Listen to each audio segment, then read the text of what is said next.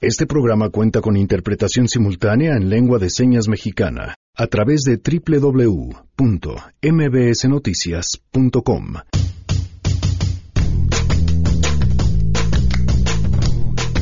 Pedro Carrizales, el Mijis, llegó a este espacio, nos contó su historia, nos abrió su corazón y por supuesto es una de esas historias dignas de recordar. No aguantaba, no quería, quería pagar ese dolor que sentía y me aventaba a los carros. No quería vivir y pues ya como vieron que yo traía la onda de matarme, pues ya no sé, me separaba.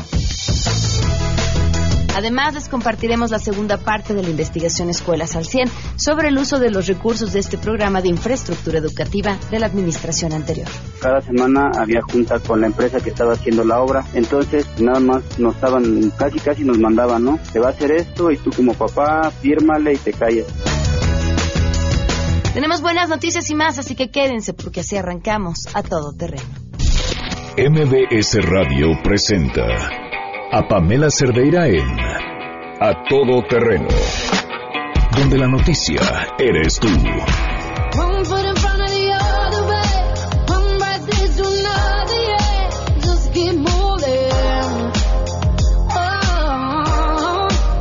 Gracias por acompañarnos en este miércoles 26 de diciembre del 2018, prácticamente ya arañando los últimos días del año. La invitación a que estén en contacto, el teléfono en cabina 5166-1025, el número de WhatsApp 553332-9585, a todoterreno mbs.com y en Twitter, Facebook e Instagram me encuentran como Pam Cerdeira. Esta es la pregunta del día. Queremos conocer tu opinión. A todo terreno.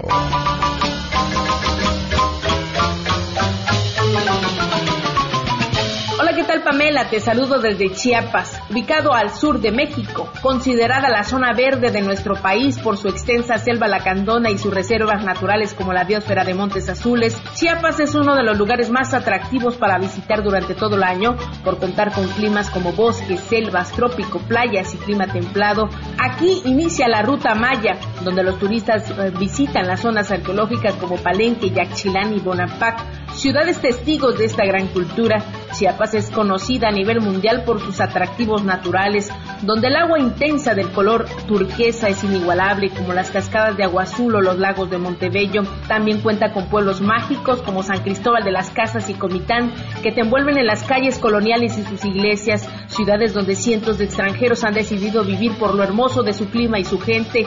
Además podrán visitar comunidades indígenas como San Juan, Chamula o Sinacantán, donde las mujeres artesanas se dedican a bordar a mano blusas, faldas y vestidos con colores intensos. La capital de Chiapas, Tuxtla Gutiérrez, podrán disfrutar de una gran gastronomía chiapaneca al son de la marimba, música que distingue a los chiapanecos y donde podrán visitar el Cristo de Copolla, una imagen de 64 metros de altura. A unos cuantos kilómetros se ubica la ciudad colonial de Chiapa de Corzo, que ofrece recorridos turísticos en lancha a lo largo de 75 kilómetros sobre el inmenso cañón del sumidero y qué decir de su tradicional fiesta grande de enero, declarada por la UNESCO como Patrimonio Cultural de la Humanidad por su música, artesanías, gastronomía y ceremonias religiosas, además de la danza de los parachicos que muestra la identidad de los chiapanecos. Chiapas es el estado con mayor riqueza natural de México.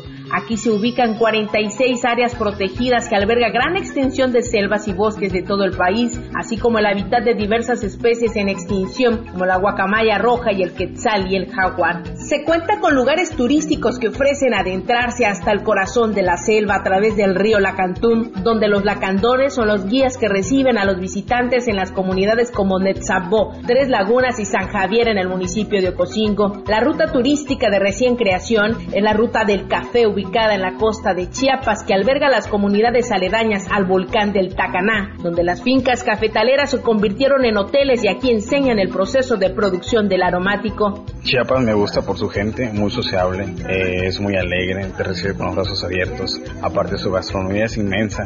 Si quieres tomar una buena agua fría, fresca, un buen pozol y los mejores tamales que están en esta zona, en esta región. Por eso me gusta Chiapas. Bueno, es una, un estado muy bonito y tengo una experiencia muy bonita en visitarla, su clima, su gente, lugares muy bonitos. Hay que venir a disfrutar de las comidas, son comidas típicas de este estado y disfrutar de estos lugares que son muy hermosos, que desafortunadamente hay mucha gente que somos de aquí de México y no conocemos de nuestras raíces. Bueno, porque es un lugar muy bonito que representa la República, es las costumbres de la gente, sus idiomas, hay mucha gente que todavía habla su dialecto. Chiapas me gusta porque es un estado que tiene mucha producción de frutas, café y sobre todo su verdor y su gente muy amable y sobre todo su música la marimba.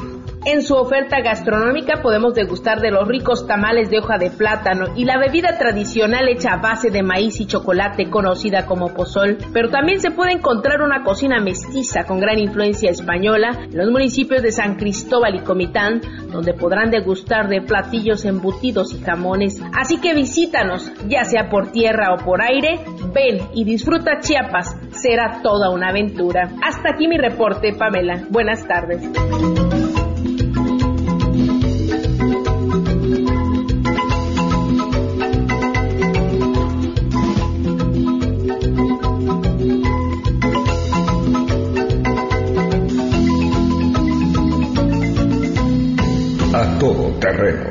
Hoy se cumplen un año, tres meses y 24 días del feminicidio de Victoria Pamela Salas Martínez. Un año, tres meses, 24 días sin justicia. Hasta apenas hace muy poco, será un mes, mes y medio que empezaron a girar esa orden de aprehensión. Que yo, como le decía a mi esposo, tenemos que ver un papel donde de verdad sea cierto que existe esa orden de aprehensión y quién la está trabajando porque pues a veces hay como personas no sabemos a quién o cómo nos lo explican y nosotros caminamos de un lado hacia otro, no viendo a ver quién nos va a dar respuestas, quién nos va a dar respuestas. Victoria nada. Arrancamos con la información. Pamela, muy buenas tardes. La Comisión Ambiental de la Megalópolis suspendió la fase 1 de la contingencia ambiental regional por partículas PM10, misma que se activó este martes 25 de diciembre. El organismo informó que durante el transcurso de la tarde de ayer y madrugada de hoy, el sistema de alta presión que afecta al centro del país perdió intensidad con una disminución en la estabilidad atmosférica, lo que permitió la dispersión de las partículas suspendidas durante la madrugada. Para este miércoles se estima que el sistema de alta presión seguirá perdiendo intensidad en forma gradual, por lo que su efecto sobre el Valle de México será cada vez menor, lo que permitirá que la calidad del aire mejore. La CAME hizo un llamado a la población para racionalizar el uso de los vehículos automotores, además de evitar y dar aviso a los teléfonos correspondientes acerca de fogatas, quemas a cielo abierto, incendios y juegos pirotécnicos, entre otros. Informó René Cruz González.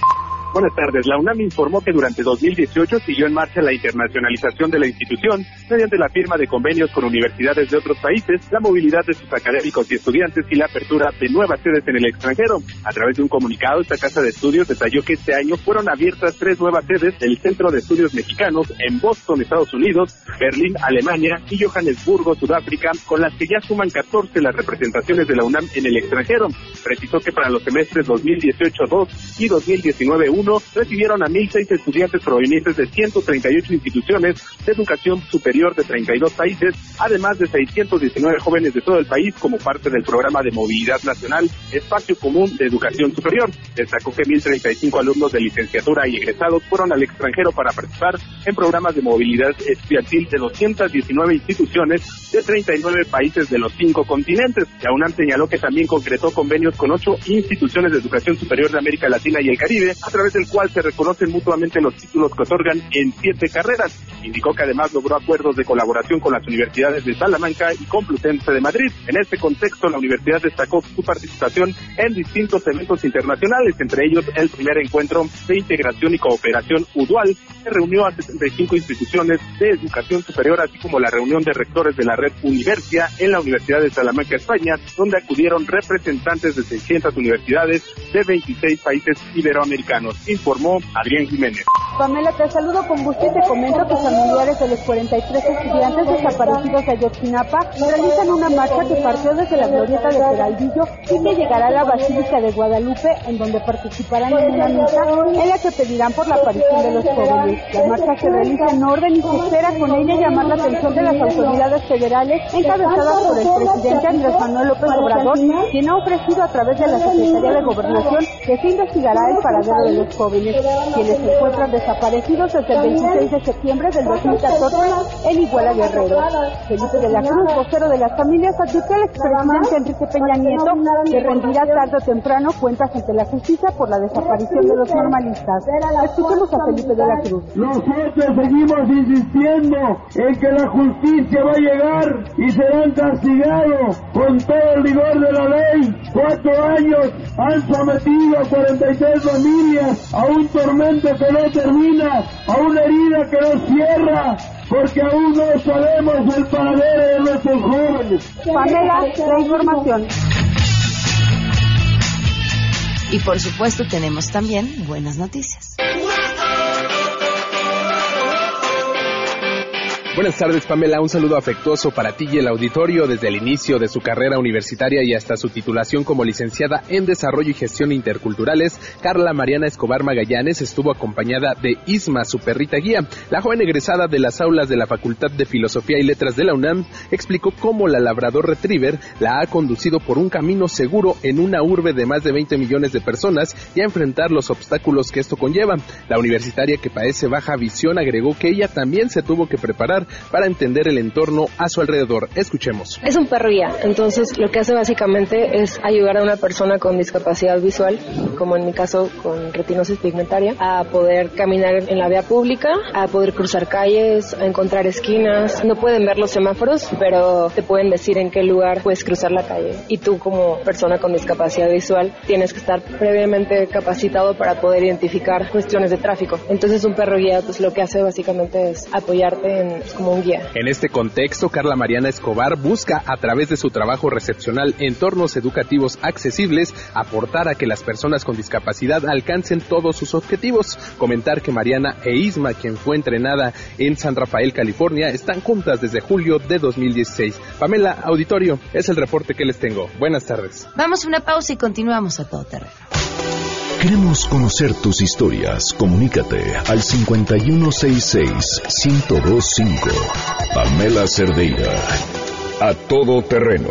Donde la noticia eres tú. Volvemos.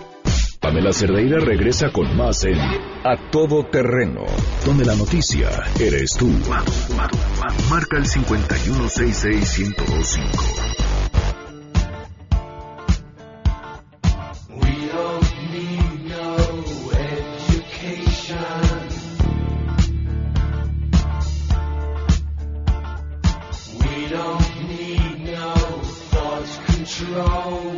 Les estamos presentando una investigación especial sobre el programa Escuelas al 100, el programa de infraestructura educativa más importante de este sexenio, pero además pues de mayor inversión, incluso si juntamos los dos sexenios anteriores y que buscaba mejorar la calidad de las escuelas, un tema no menor tomando en cuenta que tenemos escuelas sin baños, tenemos escuelas sin drenaje y tomando en cuenta además que una de las razones para la altísima deserción escolar tiene que ver con la mala infraestructura educativa. Esta segunda parte, la que les presentamos hoy, está relacionada con la historia de un padre de familia.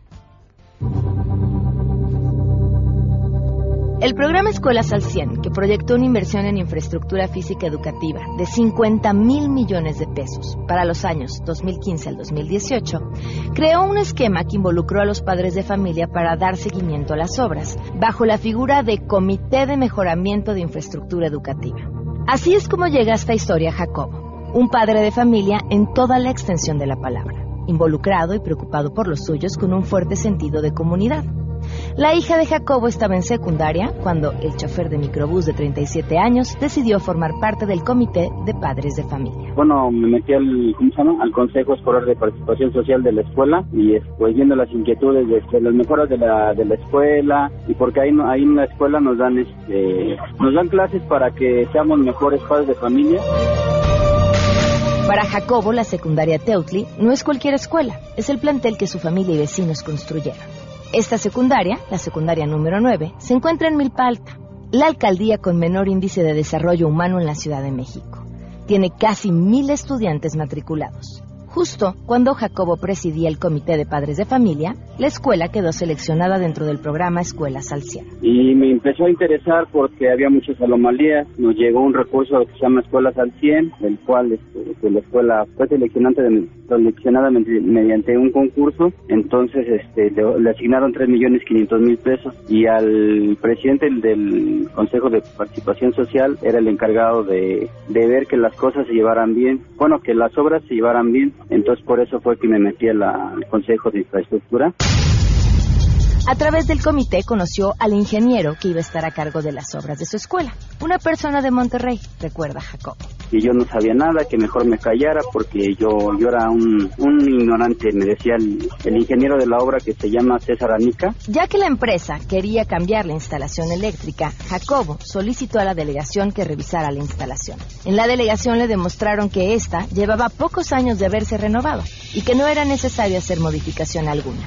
Así, se fueron sumando varias batallas para Jacobo, quien juntó firmas que presentó ante la SEP en la búsqueda de que los recursos se aplicaran correctamente. La instalación eléctrica fue la, bandera que ellos utilizaron para que se acabara el recurso. Apenas iban en una tercera parte de lo que decía el catálogo de conceptos, cuando decían que la instalación eléctrica estaba en malas condiciones y que por tal motivo ya no iban a hacer la demás obra en la escuela y que se iba a gastar todo el dinero en la instalación eléctrica. Entonces, pues yo me di la tarea de ir a investigar a la delegación y hacer un escrito como padre de familia que si nos podían apoyar, porque la delegación es la encargada de hacer las obras en todas las escuelas. Y el delegado se portó amable y me mandó una cuadrilla de ingenieros en electricidad, porque ellos me decían, los encargados de la obra, es que tú no eres nadie, es que tú no eres este, un ingeniero en, electricidad para que me digas lo que está más. Entonces me mandan la, la cuadrilla de la delegación y me inspeccionan toda la electricidad y me dicen, dice, tenemos dos años que te acabamos de cambiar la electricidad en la secundaria, todo está nuevo. Entonces yo, yo les digo en las juntas que llevamos cada semana y este les digo, ¿saben qué? Pues con la pena aquí se van a seguir haciendo las obras porque lo que ustedes me están diciendo que se va a gastar el dinero, pues no es cierto porque yo este les traigo si quieren al especialista y si quieren una mesa de debate, adelante, le digo, porque yo no sabré,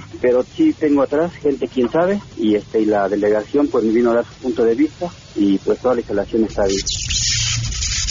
Estas batallas lo llevaron hasta las oficinas del Instituto Nacional de Antropología e Historia, porque el contratista, Buffet Constructor 11, señaló que la obra estaba parada porque consideraba que los murales que se encontraron en la escuela eran patrimonio cultural. Ellos argumentaban en de integración problemática que la obra no se podía llevar, iban a dejar inconcluso un edificio porque había un mural adentro de la escuela y que por tal motivo ya no se iban a hacer las obras. Entonces me, me entró la inquietud de ir a preguntar a Lina porque me hicieron un papel de Lina y me dijeron que por el Lina ya no podía hacer yo nada y que ya me calmara, que me estuviera en paz. Entonces fui a Lina y en el Lina me dijeron que no tenían ninguna obra de arte en su registro que no se pudiera tocar. Entonces Lina me, me dijo, esa obra de arte a lo mejor la hizo un, artista local, que no hay problema, nada más resánenla y la sugerencia que le impermeabilicen la cúpula y ya con eso queda y que sigan las obras del INIFED porque nosotros no nos afecta en nada. Jacobo sospechaba que su petición no sería atendida, a pesar de que la CEP había recibido y sellado el oficio.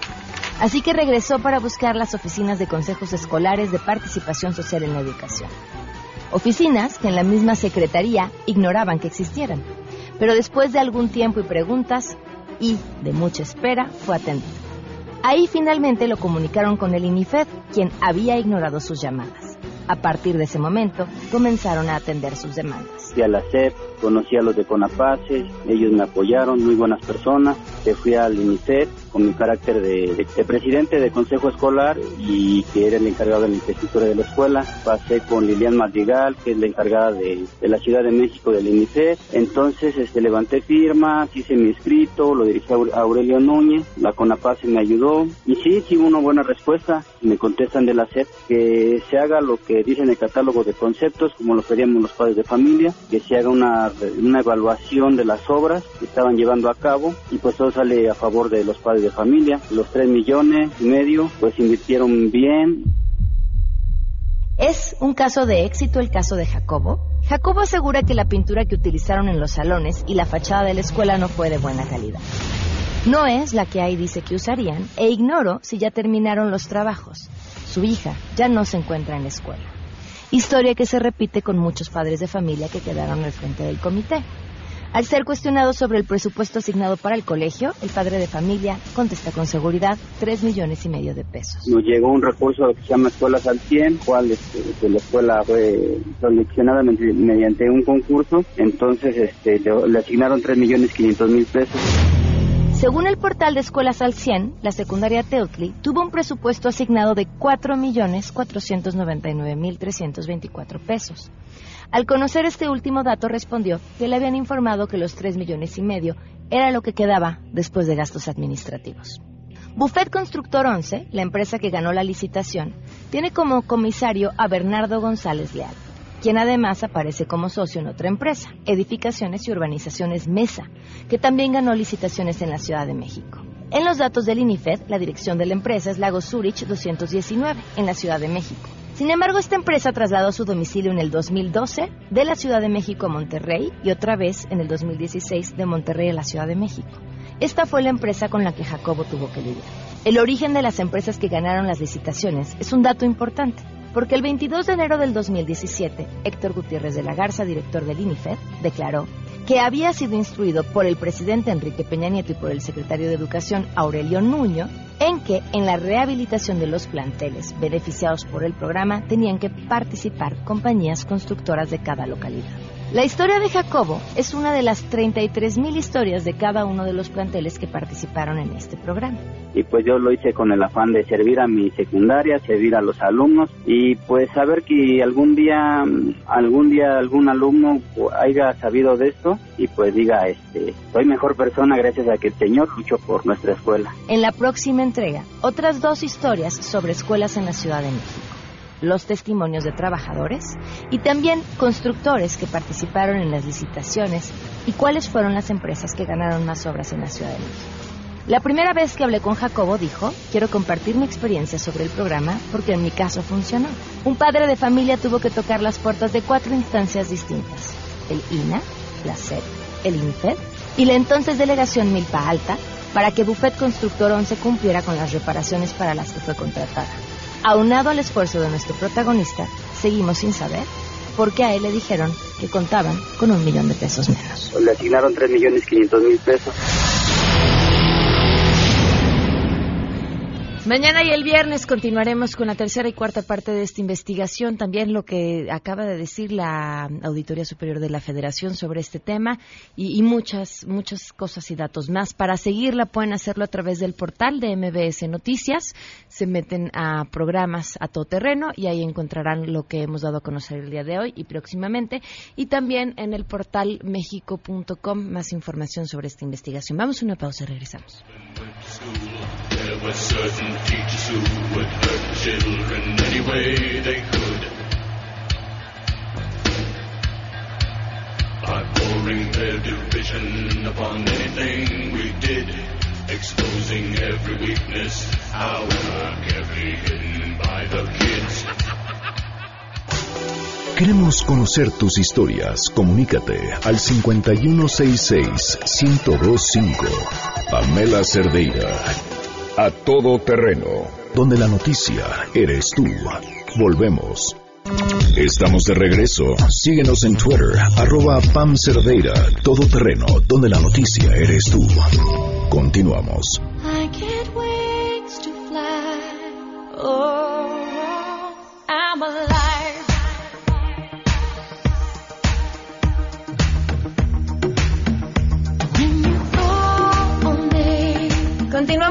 Terreno. Me da muchísimo gusto, después de que se los habíamos presumido, ahora sí lo tenemos aquí y me da muchísimo gusto tener la oportunidad de platicar con este gran personaje, porque más allá de la controversia a través de las redes sociales está una historia de vida que vale la pena contar.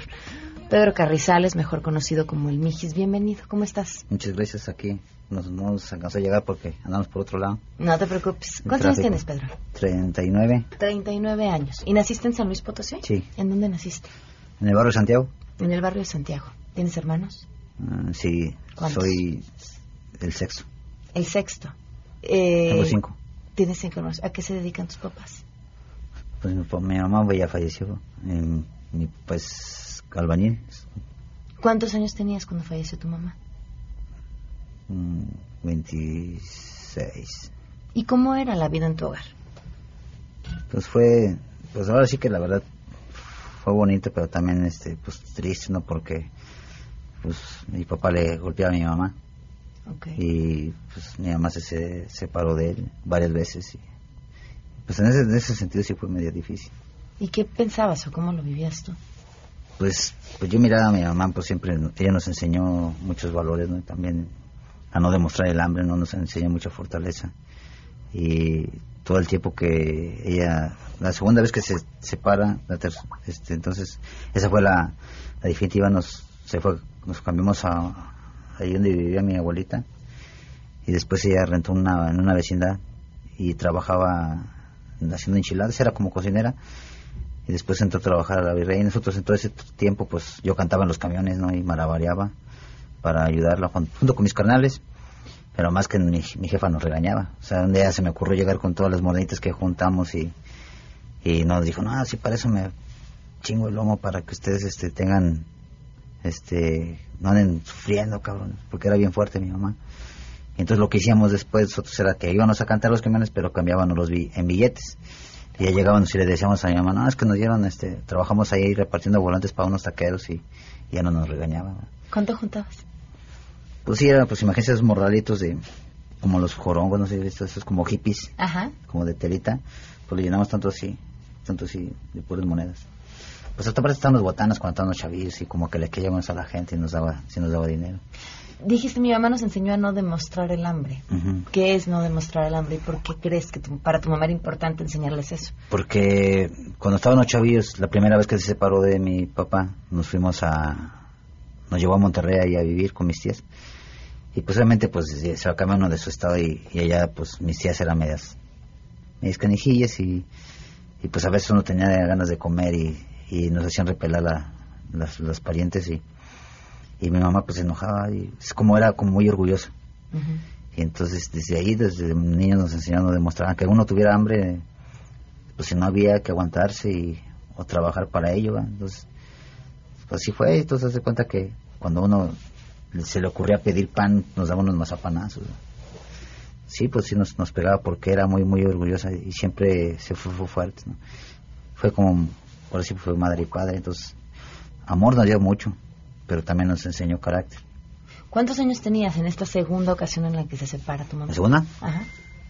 Pues estaba en estaba en quinto, quinto año. De, primaria, 11, 10 Como unos ocho años. Ocho años. Ocho, nueve años. ¿Qué es ser un chavo banda? Pues fíjese que, que mucha gente piensa que es pura violencia, pero no. Ser chavo banda significa lo que eres, lo que representas, cómo te vistes, cómo, la música que escuchas. O sea, bueno, sí que el tatuaje que te pones para representar lo que te identifica o lo que es tuyo, no es una forma de expresarte porque tu cuerpo es tuyo. Entonces, los tatuajes te pones al, al caído o, por ejemplo, en mi caso yo traigo a mi madre tatuada por pues porque no me despedí de ella, entonces siento una culpa muy grande y, trato de llevarla aquí conmigo todo el tiempo. Y pues sí, cuando ya toqué fondo fue cuando falleció mi madre que llegué hasta el suicidarme, tratarme de suicidarme, este, pues porque, pues imagínense, no fue ser buen hijo, ¿no? Y ella tenía insuficiencia renal, entonces no podía ir al baño, tenía que tomar como lactulosa, se llamaba esa enfermedad.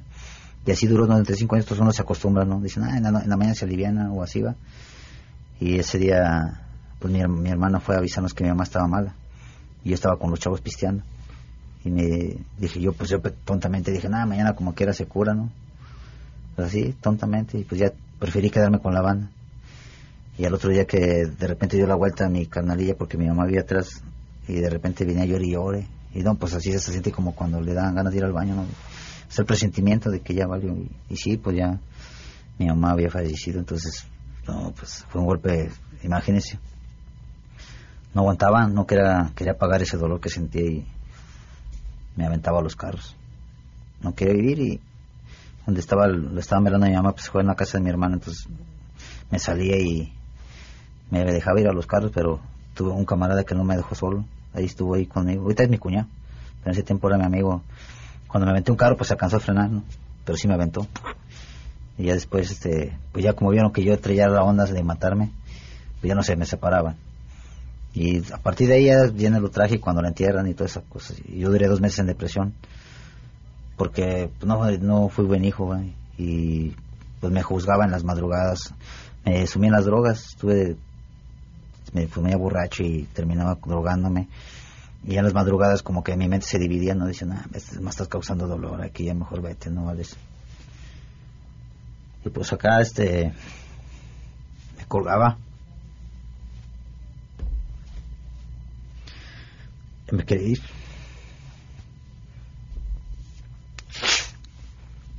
Más que un cristiano. Pero no es que está canijo.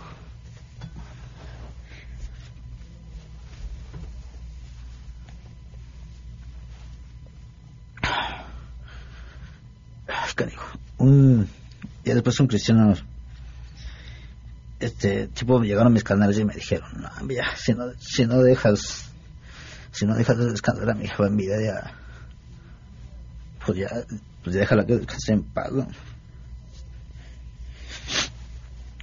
y este y ya me arribaron un cristiano y él empezó a hablar de Dios conmigo y, me, me ofreció una salida me empezó empecé a trabajar de este en Centurión y un día que iba a trabajar, este, al, como eran como las 5 de la mañana, iba una viejita con su nistamal y, y muy apenas podía, pues que es un barrio viejo, entonces ahí hacen de comer con, con, ¿cómo se llama? Con maíz y lo muelen. Y pues yo la ayudé a bajar a la viejita. Y a partir de ahí que me cambió mi vida porque me echó la bendición, me dijo, Dios te bendiga, mi hijo.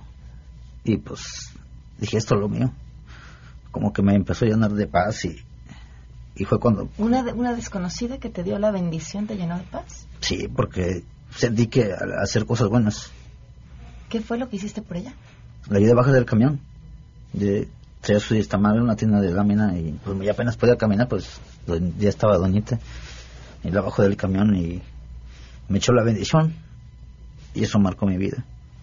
Empecé a ver que hacer cosas buenas era una forma como de ponerme en contacto con mi jefecita. Y cada chavo que, que ha ayudado es eso. Es una madrecita como, me figuro que es ella y, que está contenta de lo que hago. Porque a pesar de que uno se arrepienta, pues por la tumba ya no habla, ya no responde. Y es algo que me marcó toda la vida. ¿Y en qué momento llega? Bueno, la política siempre estuvo ahí a partir de que encontraste que había un, camino, pero esta, esta candidatura, ¿cómo llegó? ¿Vale? ¿Esta candidatura cómo llegó? Pues mire, yo apoyé muchos proyectos, ya se lo había dicho. De hecho, a, un partido en el 2007, 2006, por ahí, cuando exactamente cuando cambió de Convergencia Movimiento Ciudadano, yo le fui a 14 mil personas, le cubrí cuatro municipios. Entonces, este, así como creció mi joven en la banda, también creció en en la política. En la política, porque si no, Pedro Piedras mueve mucha banda, entonces eh, yo, yo así encontré la forma de ¿Cuántos apodos has tenido? Pues varios. Es el bebé, el de pila. ¿El, bebé? El bebé. ¿El Juan Ferrara? No, ese me lo acaban de poner ahorita. ese me lo acaban de poner ahorita porque donde quiera que me paro, pues digo, que era... Fan de Juan Sí, como, Juan Ferrarito ya, se les metió. Ese mi Juan Ferrara Potosino. y, y el... Pedro Piedras. El Pedro Piedras, el Mijis. ¿El mix por qué? Porque en los barrios cuando tú dices, le dices güey o mi hijo se enojan. Te, te pues, dices mi hijo, te dicen pues cuando me tuviste. Entonces yo para quitar eso pues saqué el mijis para evitar broncas. El mijis, el mijis. Pues digo, entonces crece mi, mi, fama y me hacen propuestas para que sea director de juventud en un municipio en Soledad. Y pues yo lo rechacé, yo mejor preferí meter a otra gente porque preferí mi movimiento, era lo que me, me llenaba pero sin embargo seguí trabajando con mi camarada e hicimos muchos proyectos en soledad como Jóvenes por la Paz, Música sin Violencia y eventos con caos donde metíamos más de 5.000 personas y, el evento era llevar comida porque hubo un problema ahí en la Huasteca en ese tiempo y pues era mandar toneladas de ayuda. Y pues eh, pues así así seguí y pues la gente me miraba como entonces apoyé muchos proyectos pero cuando ya llegaban pues se nos olvidaban nos olvidaban entonces nomás nos utilizaban o la gente que dice, no, que ayúdame, y pues uno va y va de menso. De hecho, en el 2015, este, me invitaron a ser director de Cultura, Deporte y Desarrollo Juvenil, y esa vez sí acepté, pero ese día porque nosotros apoyamos ese proyecto y le metimos más de 40 mil votos en San Luis Potosí a, esa la estación de periódico, ¿no? Chavos, bandas se abalanzan sobre las urnas allá, de aquel lado. Y pues fue igual, también por un lado se me hacía hablar con los chavos, bajar la violencia, bajar y por el otro lado los reprimientos, los chavos me decían, no manches, pues hacemos todo lo que nos dices y nos mandas a las patrullas. Entonces mejor renuncié, renuncié y seguí mi, mi, movimiento solo y, y entonces viendo todas esas cosas siempre he querido predicar con el ejemplo, que vean los chavos que sí se puede, ¿no?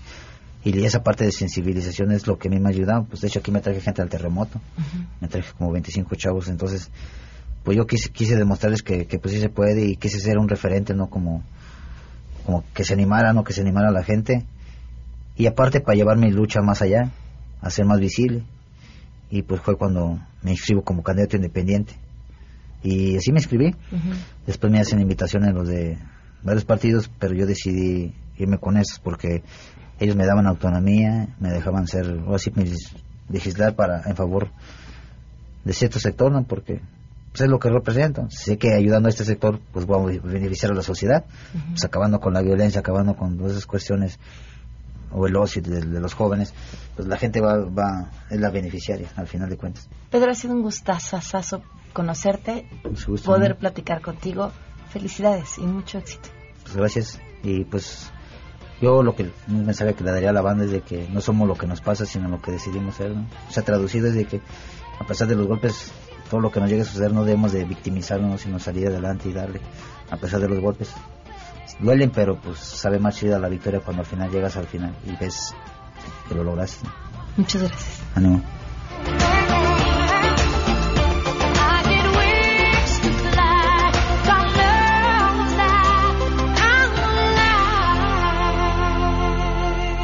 La reflexión a todo terreno. Con Lucía Legorreta. Aquí en A Todo Terreno. La honestidad, todo un reto. Todos los días y a todas horas vivimos situaciones que ponen a prueba nuestra honestidad. En la casa, trabajo, escuela o calle suceden cosas que nos obligan a preguntarnos cómo debemos actuar. La empleada de una tienda comete un error al entregarnos el cambio y nos da dinero de más. Te encuentras algo tirado de valor en la calle que no es tuyo, rompes accidentalmente algo en una tienda y nadie se da cuenta. Y podríamos seguir y seguir. ¿Cómo reaccionas ante estas situaciones? ¿Las dejamos pasar o nos vamos por lo correcto? Mentir, engañar, ser injusto con los demás, no cumplir una promesa, robar, todas estas son formas de deshonestidad. A veces la deshonestidad tiene que ver con cosas de poca importancia, como el hacer trampa en un juego o decir una pequeña mentira. Pero también puede relacionarse con situaciones relevantes, como alguien que roba o comete un fraude. Como vemos, el gran reto de ser honestos tiene que ver con nuestro interior, con nosotros mismos, ya que en la mayoría de los casos estas pequeñas fallas pueden no ser vistas por los demás. La realidad es que si empezamos por ser deshonestos en lo pequeño, poco a poco lo iremos siendo en lo importante. Es verdad que las personas que cometen actos deshonestos no siempre reciben castigo. Podemos llegar a pensar, si otros lo hacen, ¿por qué no hacerlo yo? Y como bien dice el dicho, mal de muchos, consuelo de todos. No porque estemos rodeados de falta de honestidad, no debemos luchar y vivir este valor. Este es el gran reto. Quizás el rasgo más importante de la honestidad, el cual comparte con otros valores, es que no existe fuera de la acción. La honestidad es algo que se hace en el mundo no hay honestidad, sino actos honestos. Nadie puede llamarse a sí mismo honesto hasta que no le muestra con los hechos. Es por ello que este valor jefes, padres de familia y maestros habrá que enseñar, sobre todo a partir de ejemplos que aludan a conductas específicas. Actuar de manera honesta nos trae a la larga más ventajas que desventajas, aunque al principio no lo parezca. Podrás o no arrepentirte de un acto deshonesto, pero nunca lo harás de haber hecho lo correcto. Las personas honestas se respetan a sí mismas y por lo tanto se sienten mejor, pues están en paz con su conciencia, viven más tranquilas. También son confiables a los ojos de los demás y en consecuencia se ganan en aprecio de sus semejantes. A los líderes honestos se les quiere y sigue porque sus actos están apegados a la justicia y a la verdad. Vivamos este gran reto y seamos honestos con nosotros mismos y con los demás. Soy Lucía Legorreta, presidenta de CEFIN, Centro de Estudio y Formación Integral de la Mujer. Estoy a tus órdenes, Facebook, Lucía Legorreta o lucialegorreta.com. Hasta la próxima. Pamela Cerdeira es a todo terreno. Síguenos en Twitter, arroba Pam Cerdeira. Regresamos. Pamela Cerdeira está de regreso en A Todo Terreno. Únete a nuestra comunidad en facebook.com, diagonal Pam Cerdeira. Continuamos. Porque hay nueve maneras de ver el mundo. Llegó la hora de conocerte con el Enneagrama. A Todo Terreno.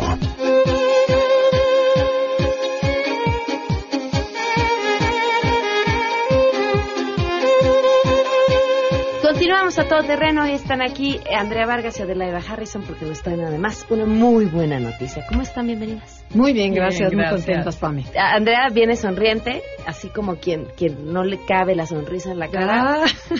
Digna de quien trae libro bajo el brazo, su libro bajo el brazo. Sí, bueno, Bien, no, bueno, tú que ya escribiste un, libro- un libro, ¿no? Sí. Y la verdad sí se siente muy padre. Por eso reconozco la sonrisa. claro. No, la verdad que sí, estoy muy contenta porque ya salió mi segundo libro que se llama El Enneagrama, el poder de los instintos.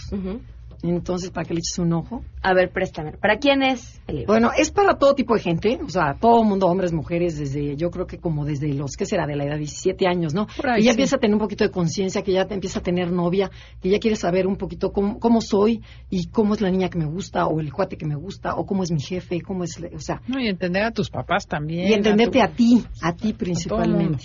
Entonces, la, idea del libro es primero, de- este, define las nueve personalidades de forma rápida, porque si la quieres más profunda está el otro libro, el primer libro, que es Ujú. Enneagrama, ¿Quién soy? Y este lo que te dice, eh, algo más diferente, es que te vas metiendo un poquito más profundo sobre ti. Me gusta porque pues es parte de lo que hemos estado viendo a lo largo de este tiempo, pues que ya casi tres años, nosotros, en el que nos han explicado no solamente si eres el 6, pero si eres el 6, el social, eres el sexual, o eres el no sé qué, y pero además, o sea... que ya cada vez complicamos más a la gente. No, no, no, porque, a ver, porque también estamos hechos de nuestras particularidades, ¿no? Claro. No, no puedes decir, uno no puede decir solo soy Virgo. Eres Virgo, pero traes más de tu ascendente. Perdón que haga esta burda comparación, pero me refiero a, somos muchas cosas. Dentro de las nueve divisiones que tenemos, somos muchas otras cosas. Y esto lo estás explicando aquí. Algo Exacto. que dicen siempre es que, ay, es que yo no soy igual que esta personalidad o esta gente que tiene la misma personalidad y eso es el subtipo, ¿no? ¿De qué manera se manifiesta Claro. tu personalidad con el subtipo? Y lo que tiene Andrea, que no lo va a decir ella y yo lo quiero comentar, es que lo hace de manera súper fácil. Los que nos han escuchado siempre dice caserito, caserito, ¿no? Y yo creo que eso es un- muy Es que valioso de este caserito. libro, que lo entiende cualquiera y que es muy fácil de entender, de seguir, a diferencia de otros libros de enneagrama y de teoría del enneagrama que hay Claro. por ahí, que son muy complicados y solo que sepas mucho lo entiendes. Este es exacto para empezar. No, mira, fíjate, lo que tiene interesante, además, gracias Ade por toda la, la, la porra, es No. que eh, nos gobiernan tres instintos, ¿no? El que dijimos, conservación social, sexual. Y hay uno que tú no sabes cuál es el que te domina en tu vida. La idea es encontrar qué, qué instinto si es conservación, que se trata de cuidarte a ti mismo, el social, si estoy, qué tanto me relaciono con los demás y con el mundo exterior, y el sexual se refiere, qué, qué tanto me relaciono yo con otra persona, no nada más en el ámbito sexual, sino, sino es qué tan íntimo, qué tanto puedo des- este, mostrar mi alma al- a la otra persona. Y ya una vez que te ubicas, porque además trae unas ilustraciones muy divertidas para definir a cada uno de los subtipos, te dice eh, cómo eh, ajá, ayudarte. te- y te dice cómo sacas por ese instinto sacas lo mejor y lo peor de ti porque por ahí te vas a arrancar te vas a pelear en tu instinto vas a sacar lo mejor en tu instinto probablemente tú seas social porque te encantan los medios pero también a lo mejor por ahí también te vas a empezar a pelear y vas a sacar lo peor Claro. entonces te dice conócete pero de una manera más profunda para, para que tengas mayor conciencia, ¿no? Que tomes conciencia de ti y saques lo mejor de las personas. Siempre que estamos en el café con las amigas, de, ah, mi marido es un... ¿No? Eh, nunca falta.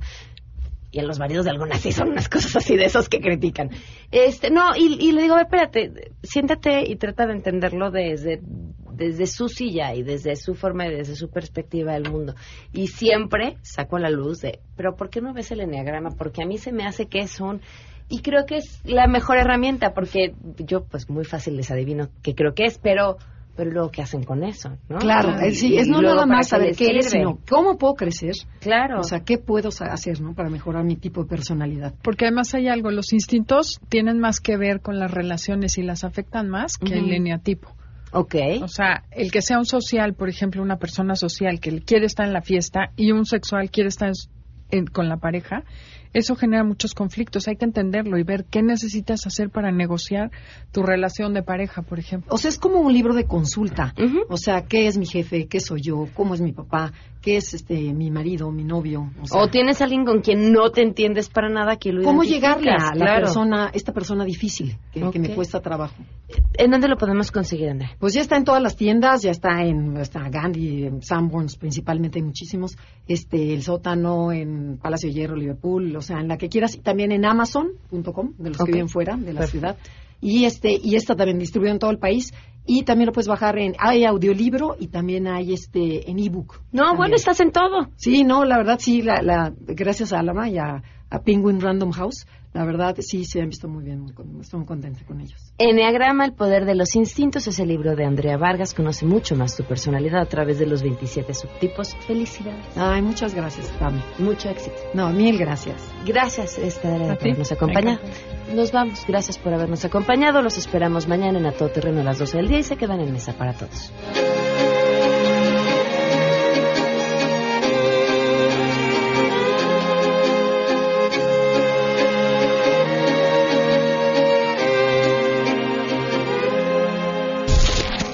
MBS Radio presentó a Pamela Cerdeira en A Todo Terreno. Te esperamos en la siguiente emisión, A Todo Terreno, donde la noticia eres tú. MBS Radio, en entretenimiento, estamos contigo.